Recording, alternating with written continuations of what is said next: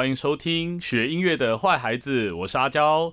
今天我们节目中呢，非常开心的请到两位打击乐家来我们的节目中，我们欢迎婷婷佑佑。嗨，大家好，我是婷婷。嗨，我是佑佑。好，就是因为阿娇我本身跟婷婷佑佑已经相识多年，今天又再次一起共同来到节目中，真的非常亲切。那婷婷悠悠先跟你们打一个预防针哈，我们今天会面临到非常多网络上。所有的妈妈、一般民众吼，各个不管是音乐圈还是音乐圈外的人吼，他们对于打击乐的迷思，所以希望今天两位可以在节目中帮我们吼所有的听众们好好解惑解惑一下。你们准备好了哈？交给我们，有没问题。好，太好了。有位位于新北市的妈妈们然后就来信给我们学音乐的坏孩子，就说他的孩子呢最近吵着要学打击乐，他就惊呼说：为什么不学钢琴？为什么不学长笛？要学打击乐呢？所以那个妈妈就很想问说：为什么要学打击乐？打击乐是一个需要学的乐器吗？哎，应该很呛，对不对？呛哎。所以在这边我们想问婷婷悠悠，就是你们当初是怎么开始接触打击乐的呢？我们两个其实小时候是很好动啦，然后我们两个在家里常常就是打东打西，比如说打沙发、打桌子，啪啪啪啪啪啪。你可以想象两个有两个男孩子在家里，那个活力无限，然后就是到处跑来跑去，把妈妈的花瓶都打破，然后沙发哎怎么回去看破一个洞？因为他就想打了，他就想说，完这样下去不是办法，嗯，整个家好像都快要被拆了，所以他们想说，哎那怎么办呢？要怎么样？消耗我们两个的那个 energy，嗯，所以他就想，哎，那不如就送他们去学。打击乐好了，啊，刚好那个时候有买一送一，就很划算，是不是？对啊，对啊，这个时候不送去，什么时候送去？哦，所以想说你们与其在家里面打打闹闹，不如送去一个比较专业的地方打打闹闹。结果后来送去之后，家里的沙发家具都完好如初，爸妈松了一口气，这样子。对，那个时候就是去学好玩而已嘛。嗯，然后一开始就是先从小的那种，比如说邦哥鼓，然后小小的铁琴。然后才开始发现，哎，打击乐器有好多好多不同的声音，嗯，有有金属的声音，然后有鼓的声音，有各式各样的小乐器，嗯，然后就开始对这个东西觉得很有很有兴趣，觉得很好玩，被吸引，就就被吸引，所以就是毕竟打不同的东西发出声音不一样，所以你们觉得哦很很好玩，然后你还可以跟朋友同学一起合奏，就大家都打不一样的乐器，嗯，就会有一种啊我们一起完成一件事情的感觉。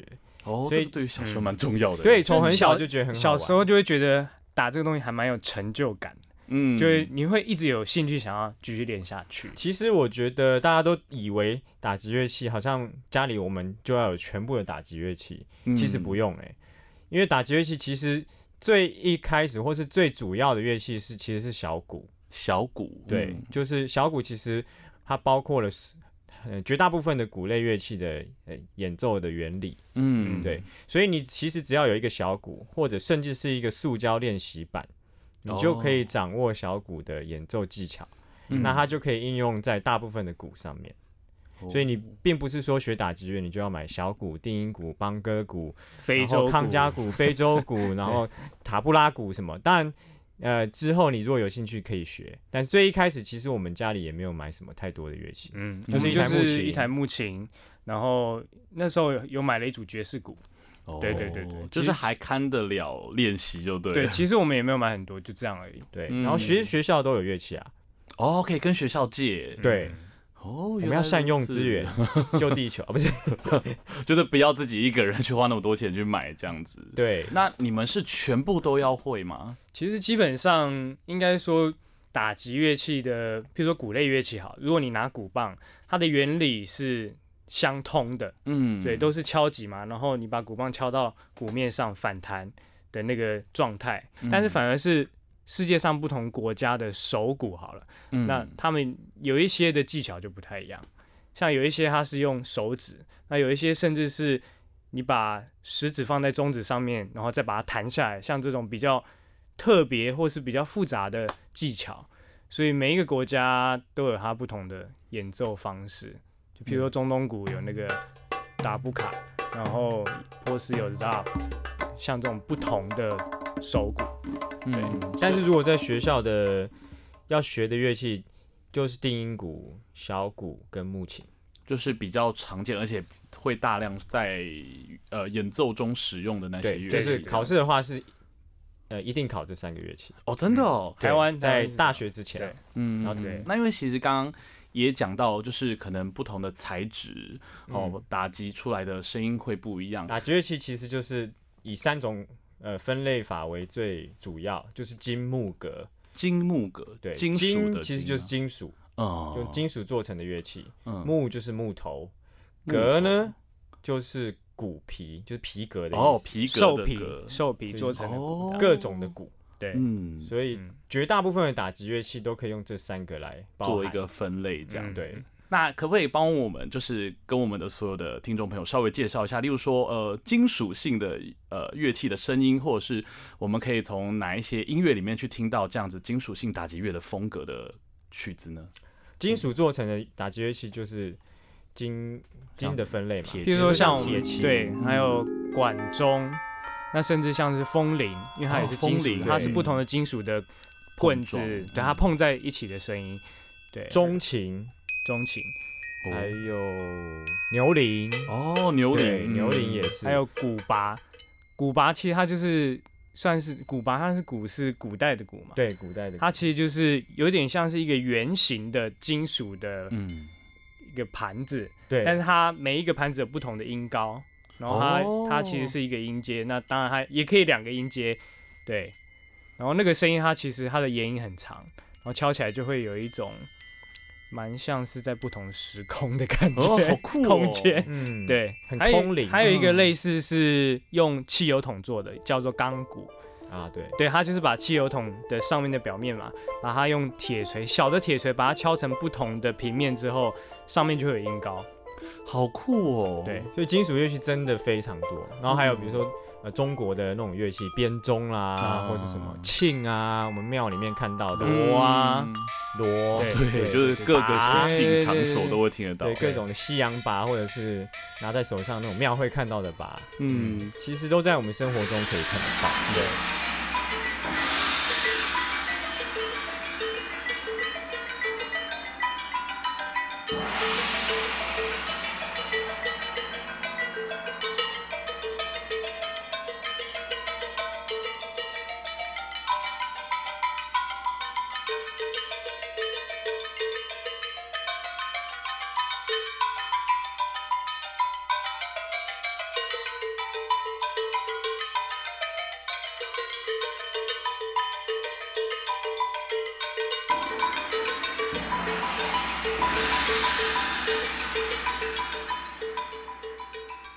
那刚刚讲到金木革嘛，那除了金属之外的木头，就是如它的名字所说的，就是木头材质的。对，哦，所以像呃我们熟知的，就是你们刚刚讲的 marine 吧，就是木琴，其实就是最经典的一种木质的打击乐。没有错。那还有哪些是我们可能一般人比较不晓得的？哎，其实刚刚说到庙会，我们听到我们印象中和尚在念经的时候会用什么？木鱼吗？对。哦，对耶。它其实声音会比较温暖一点点，因为金属其实它。碰撞，它声音很直接，很清楚。对，那像我们平常常演奏的马林巴木琴，它其实有一种被包覆住的感觉，就是很温暖的感觉。尤其在低音的部分，对，低音的共振会比较的比较明显。对，但是高音又可以很高亢，像是有点像铁琴的的表现，所以它可以很很清楚，然后很很清脆，同时又可以很有呃很温暖，很有低音的感觉。嗯，我还记得我们每每次演奏完，或是其中有几次演奏完，然后观众会说，那个马林巴木琴的低音好好听哦，真的，就是有一种 有一种被拥抱住的感觉。对对，所以后来我们就发现，很多人会在马林巴木琴上面演奏巴哈。哦，就大家后来发现，巴哈在马林巴木琴上面是一个很棒的呈现，就是它它很和，嗯，对，就是可以表现到很很清楚的旋律，那也有很温暖的低音。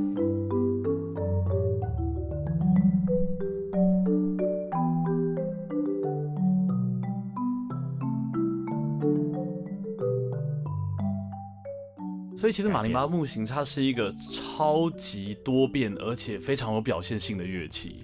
对，就我们来说，因为它现在目前是打击乐器里面旋律组的我觉得是 Queen 的吧？嗯，应该是。每次只要看到旋律的部分，应该都是非他们莫属。甚至现在有打击乐家是专门就是以马林巴为生的，哦就像是一个钢琴家，那我们叫他马林巴演奏家。对他自己会自称 Marimbaist，就是我是马林巴演奏家。他可能不见得说我是打击乐家，他说我是马林巴演奏家。他说我只打马林巴。对，所以就是他变成一个很重要的独奏乐器。哦，对，其实他就是打击乐界的旋律代表。嗯嗯，以前他一开始是一个民族乐器，哦，然后后来是因为一位日本的木琴天后，嗯，他把这个乐器变成一个古典殿堂大家都认识的乐器。嗯，那个木琴天后是叫做安倍圭子。他那个时候就跟日本的雅马哈一起研发出，就是全世界只有唯一的五个八度的木琴，五个八度，五个八，在那之前都没有五个八度的，哇！所以就变成说他音域不够宽，然后曲目不够多，大家不够认识。嗯，那经过他的推广之后，五个八度变成一个标准，然后就变成。现在这个样子，大家都认识的马林巴，哇，他是马林巴这个非常重要的人物，他是天后啊，嗯，就是必必须要认识他这样子，对，非常重要。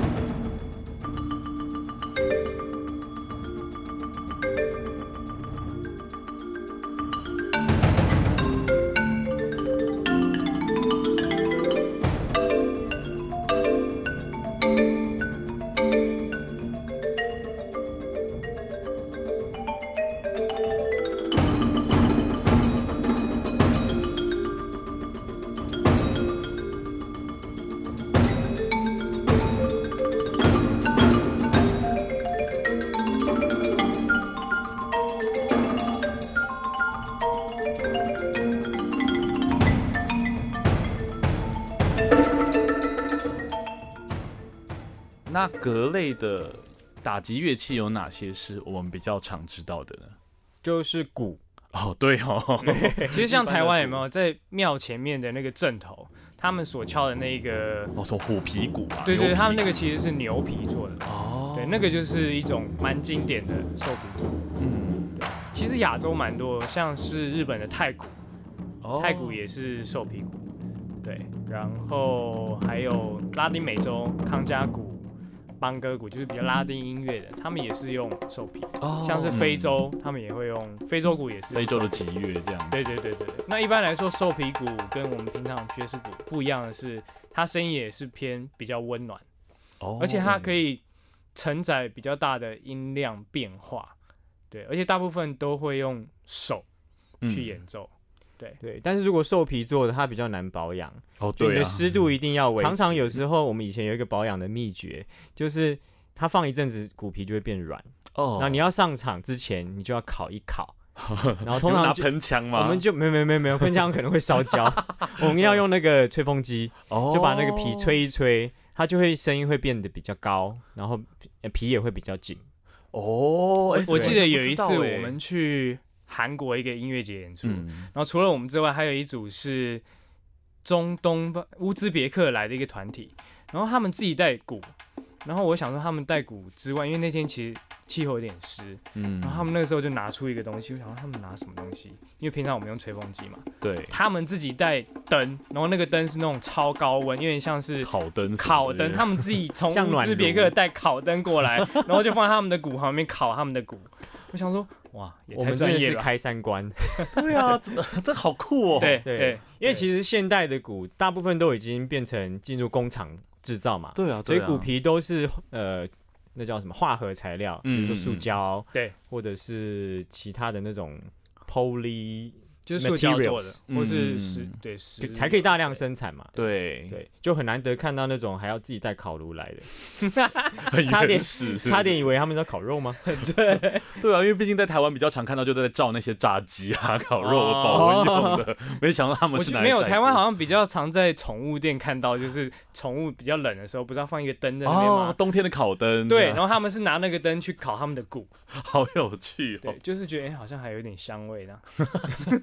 但它的声音其实也会特别好，就像是欧洲他们在用的定音鼓，它的那个皮呢，也都还是以兽皮为主。哦，真的，最好的，比如说像是德勒斯登定音鼓，或者是维纳那边在使用。像我们学校很夸张，就是那些兽皮的低音鼓平常是锁着的，就你要跟老师申请，你还要有一个 license，有个执照，你才可以用专门的鼓棒去敲那些兽皮的低音。对，我记得有一次我好像只是想要进去练一下，他说：“Hey, you don't have a license。”我说：“什么意思？”他说：“你没有，你今天没有修这堂课，所以你不可以来，你要特别跟老师申请。”也就是说，其实这个兽皮的低音鼓对他们来说是很宝贵的。哇，我们反正那些欧洲学生或是欧洲演奏家都把那个当做是好像看得比自己性命还重要，真的。对，就像是你买了一个很贵的包包，可是你不敢用哦，然后你很舍不得，然后别人要跟你借，你还说哦，我要先发 license 给你，对你没有登记，你没有登记，跟我申请，你没有预约。我那时候想说，有这么夸张吗？后来才发现，哦，真的。后来敲了以后才发现，嗯，声音真的是很棒。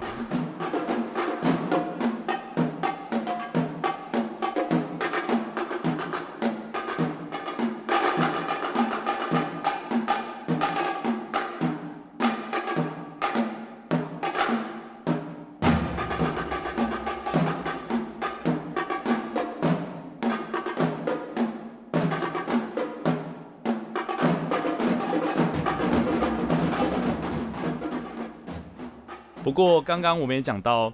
今天我们是来面对大庭广众的问题的，好，所以我们接下来看一个哈，一个位于高雄的一个爸爸，他有一个非常担心的事情，真的，哎，他们真的都提了非常多的意见呢，吼，也不是意见啦，就是问题，哈，对对，就是他说，哎，他听说打击乐是不是每个人都要有绝对速感？就是因为我们有听说有些人是绝对音感嘛，哦，他可以知道那个音是多高或是多少之类的，那绝对速感是不是就说今天请你们打个六十？速度九十，你们都可以马上知道大概是多少呢？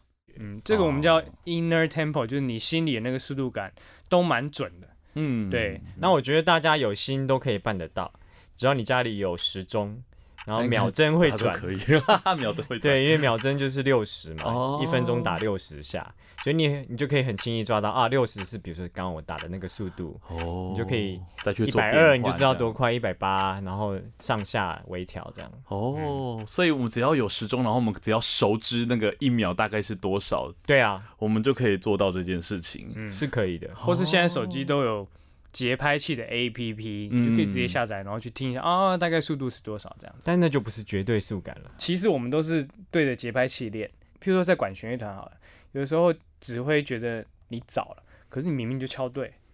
哦。就是有点像是我们打击乐跟别人数拍子的方式，我们是属于绝对精准的那一种。嗯嗯嗯。所以就会像你刚刚说的绝对速感。所以你们跟不同的呃，例如说乐团或是形式的演出合作的时候，其实是不是都需要做一些微调？会诶，因为我觉得如果跟管弦乐团或是合唱团有指挥的话，就比较没有这个问题哦，因为他们下点你可以对，对不对？对，指挥会去控制。但是像我们有时候会跟一些室内乐团合作，比如说跟木管或是铜管合作好了，嗯，常常我们一起下去的时候，我们下去拍点的时候，他们声音还没出来。因为他们要吸气，然后要吹，所以动画都会慢我们一点点。可是我们大部分是不太需要真的呼吸，嗯，我们反而是用眼睛去看。哦，像我们有时候打协奏曲的时候，两个人可能一个人在舞台最左边，一个人在最右边。对，你如果用呼吸的话，怎么可能听得到？对呀，那么远。婷婷，你的呼吸在哪？哟，我听不到你的呼吸声。传过来已经两秒了，所以我们都用眼睛看。哦，他下去了。好。哦，所以真的是跟其他乐器不一样哎，真的有点不一样。哇，就是动态视力也要很好，加上我们有很多不同的乐器，然后每一次演奏的那个。乐器种类都不一样。过去的时候，可能你棒子经过的时候会卡到那个鼓的边，还是什么之类。嗯，那这个就会影响你的表演、你的音乐。哦，对，对。所以对我们来说，好的 setting 真的是很重要的一件事情。对，有时候那个乐器多到你还需要一个后照镜。后照镜吗？对，有时候你的乐器可能像像山一样。嗯，那你如果打到左边的时候，发现指挥在右边。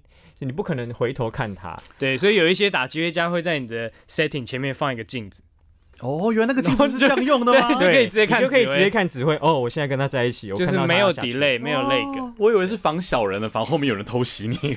谁要偷袭独奏家？难说，想说音乐界都很。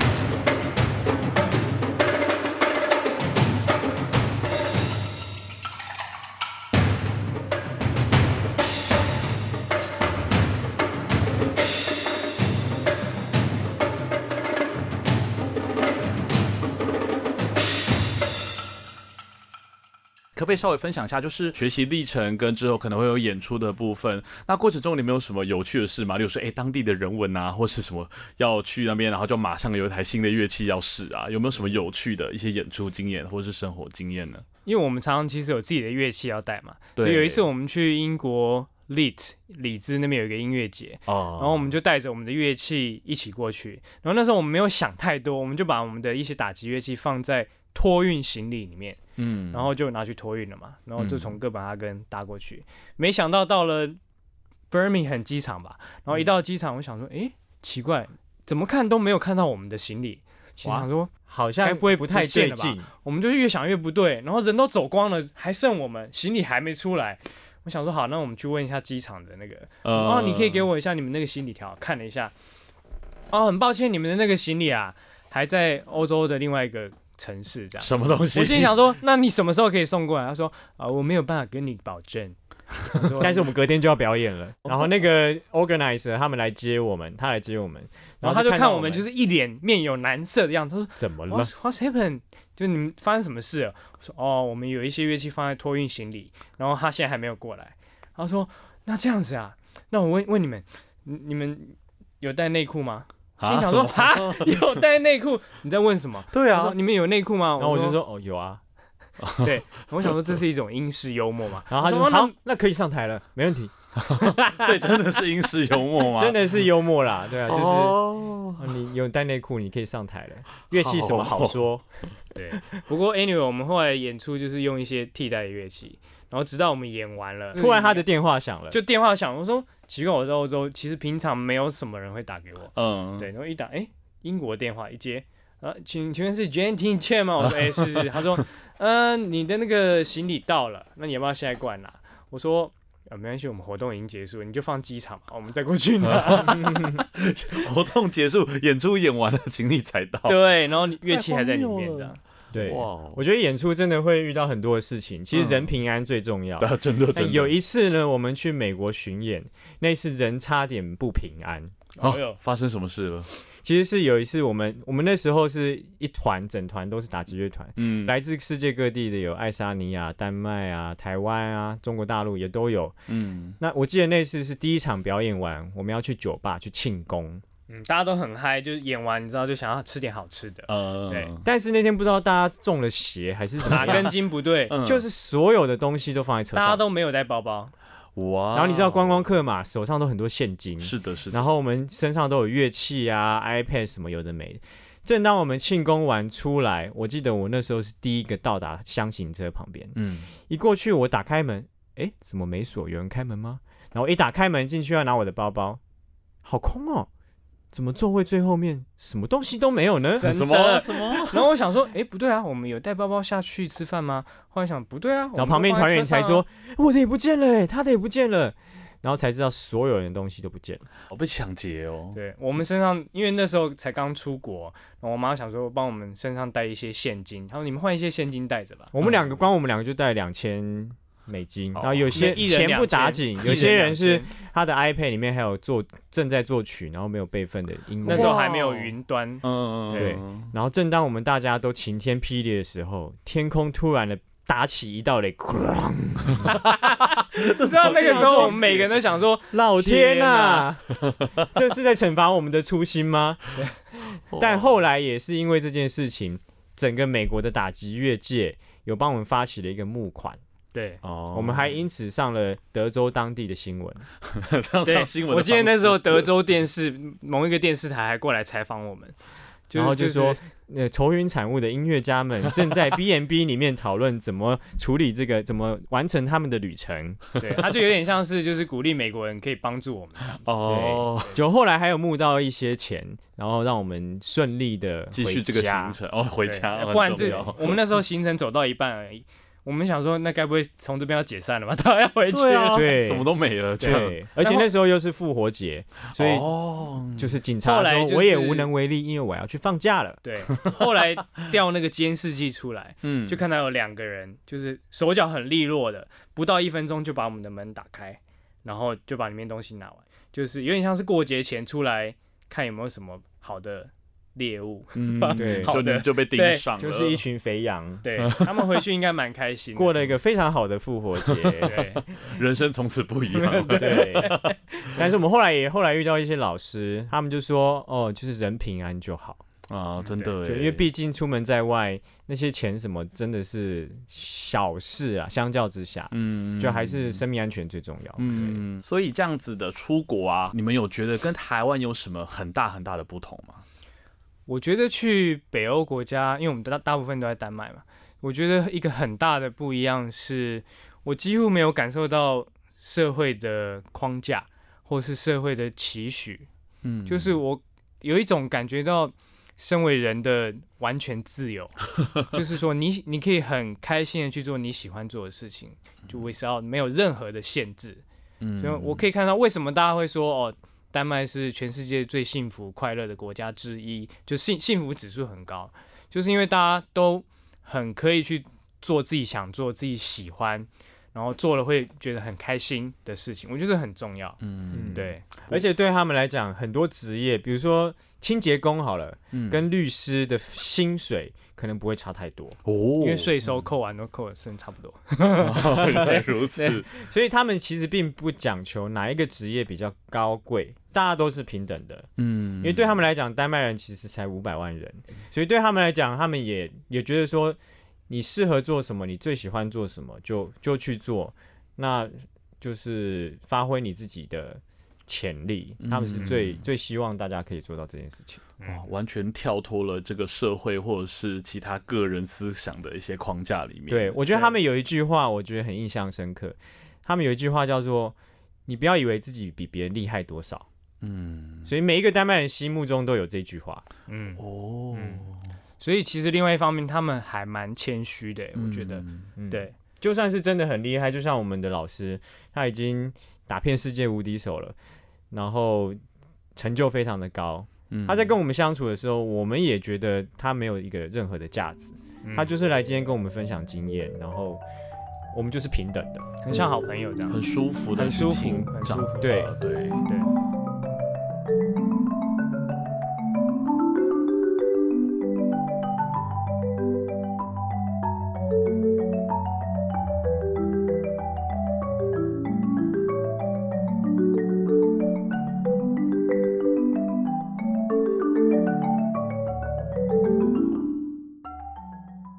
那如果今天我们的听众有一些想要呃学习打击乐，或者是在呃学习打击的过程中对未来感觉到迷茫的听众朋友的话，你们两位就是婷婷跟悠悠会有什么样的建议可以想要告诉他们呢？像我觉得其实打击乐跟其他乐器很不一样的是，我们常常在台上会被大家戏称说我们很像运动员啊，嗯嗯嗯，对，就跑来跑去，其实我们就是双手拿两根棒子或是四根。然后我们其实是很自由的，我们可以东敲敲西敲敲，然后有时候要蹲着，有时候要站着，甚至有时候要跳起来，极限运动。没有，甚至有时候你还要敲打自己的身体，就是基本上你在台上是没有任何束缚的，有点像是你跟这个台上的空间是融为一体，然后在你在里面很自由自在的发挥这样。嗯，对。然后是跟节奏，我们敲打出来的这个震动。跟你的身体是完全结合在一起的，然后我们在面对乐器的时候，都要有很高的敏锐度。嗯，对，因为每一次的乐器的状态也都不一样，所以都是一个新的发现。嗯，对我来说，我觉得打击乐很像是一个多元、多彩多姿，然后永远不知道下一刻发生什么事情的一个一个大千世界，就你永远探索不完那种感觉。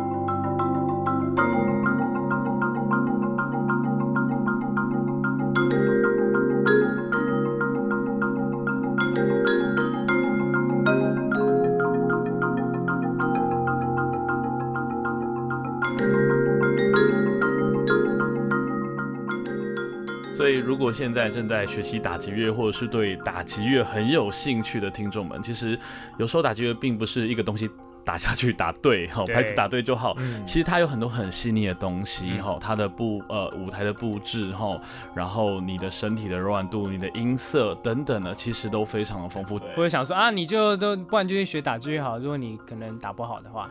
对，其他乐器没办法演奏，不是这样子。嗯，真的不是这样。所以各位家长们，你们的孩子好动吗？赶快帮他们报名。欢迎来学打击乐，然后进入我们的这个非常多样的世界。没错。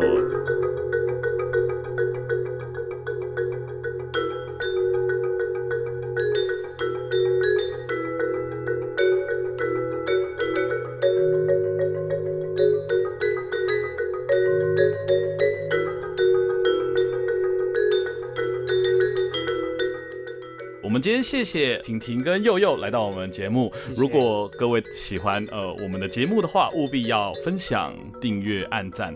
Apple Podcast 的听众五星好评，拜托吼。那如果有任何的问题，不管是我们的 IG 平台、FB 平台，或者是在我们 Podcast 底下，或者是信箱，都很欢迎留言给我们。或者是你有什么迷思或者什么想法，都非常的欢迎。我们是学音乐的坏孩子，大家下次见，拜拜，拜拜。